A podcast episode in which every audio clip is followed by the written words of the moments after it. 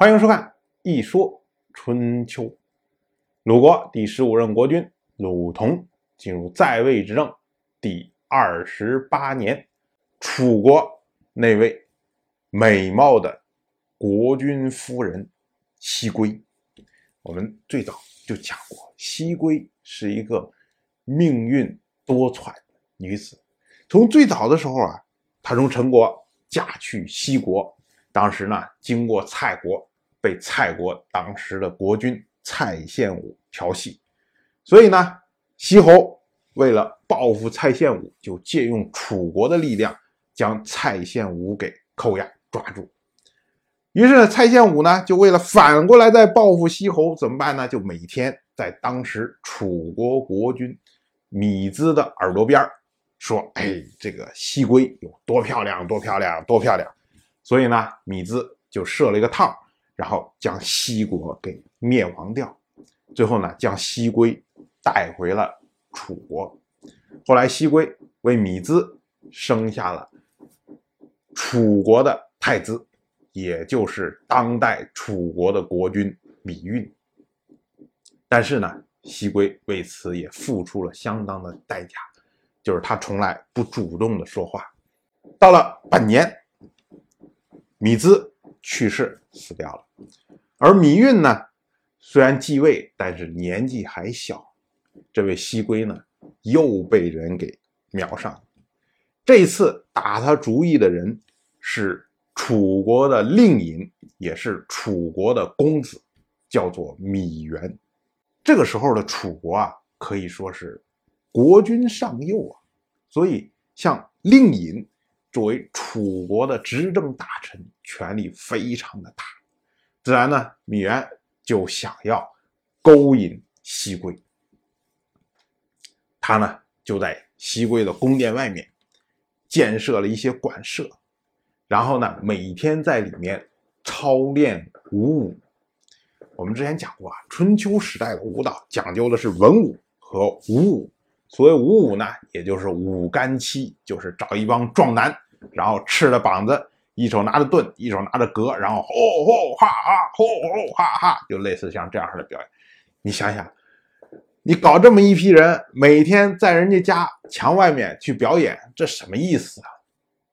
所以呢，西归每天听着这些，就觉得非常的伤心。他哭着说啊：“想当年，先王也就是米兹表演武舞的时候，那是为了。”演习军事啊！如今呢，令尹表演武武，却是为了对付我这个魏王人呢。说这不是太奇怪了吗？结果这个话通过他的侍从，然后传呐传呐传，就传到了芈原了耳朵里面。芈原听到以后就说：“一个妇人。”还知道要习演军事，以备讨伐仇敌。我竟然忘记了。结果到了本年的秋天，芈原统帅大军，战车六百乘啊，浩浩荡荡讨伐郑国。我们说为什么要讨伐郑国呀？这个之前也讲过。最早的时候啊，齐国的国君齐小白。搞诸侯盟会，当时呢费了不少的力气，把郑国拉到了自己的队列里面。但是后来呢，郑国跟楚国交好，所以在去年的时候，齐小白搞幽之盟，再一次把郑国拉回去。那这一下呢，就等于是郑国背叛了楚国，所以芈原就以此为借口攻打郑国。从郑国的角度上来说啊，郑国屈服于齐国，当然知道楚国会有所反应，但是郑国没有想到，楚国竟然倾全国之力啊，突然之间发动这么大的战役，所以呢，没有戒备，结果楚国大军以米原、斗于江、斗武、耿不比。为前军，斗班，楚国的王孙米由、王孙、米喜殿后，大军浩浩荡荡的，直接就攻入了郑国的结蝶之门，然后由淳门进入郑国的国都，一直杀到了外城的市集边上。这时候啊，楚军再向前走，就是郑国的内城门了。但是呢，发生了一个意想不到的事情，就是郑国的内城门竟然没有放下。我们这要知道啊，郑国内城门呢用的是玄门，所谓玄门呢，就是这个大门呢是被吊起来的，一根绳拉拉拉拉把城城门拉上去。然后一旦有意外情况的时候呢，一刀把绳子砍断，然后这个城门哗嗒就掉下来了。这种叫做玄门，它呢主要是为了防范突袭的。像我们一般用的这种两扇门推开然后合上，这样如果别人攻击很快的话，你来不及合上，别人可能就攻进来了。可是玄门就没有这个问题，反正你攻过来之后，我只要有一个人在，我把绳索一砍断，这个门咵一砸下来。你别管进来多少人，我至少把进来的人和在外面的人隔离起来。这样的话，里面进去的人，哎，他就可以集中兵力把他消灭掉。然后外面这些人搁在外面，他们也没办法。所以这是玄门。对于楚国来说呢，楚国认为说，我的军队从结蝶之门进入，然后呢又攻入淳门，一直打到市集这么长时间。对于你郑国，你再没有防范。你玄门放下来，这是正常的。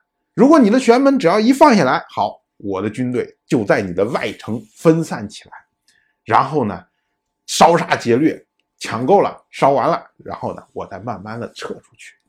这个呢，就是作为楚军攻入郑国外城，哎，正常一个功劳。我们前面最早的时候就讲过，当年宋国被郑国攻入外城的时候，就被认为是奇耻大辱。翻过来说呢，郑国能够攻入宋国的外城，这就是大功啊。所以对于楚国来说，我已经攻入你外城了，这也足够了。可是呢，你不把这个玄门放下来，就是内城门不往下放，这时候楚军就开始嘀咕了，说你到底是什么意思呢？如果我的大军攻入到你的内城，那你郑国就灭亡了。可是你不放下来，你是要引我进去吗？我是不是进去之后发现里面哇一群弓箭手全部团团围住啊？就是设好了套等着我跳，这我肯定不能跳啊！如果我要是分散了军队，然后在外城去劫掠，可是呢你在内城里面准备好了精兵，看着我军队队列一散，你哗杀出来把我杀了七零八落的。所以呢，对于楚国来说，楚国就不知道该怎么办了。当然，我就这么一说，您。就那么一听，谢谢收看。如果您对《一说春秋》这个节目感兴趣的话，请在微信中搜索公众号“一说春秋”，关注我。您不仅能得到《一说春秋》文字版的推送，还可以直接和我互动交流。我在那里等待您的真知灼见。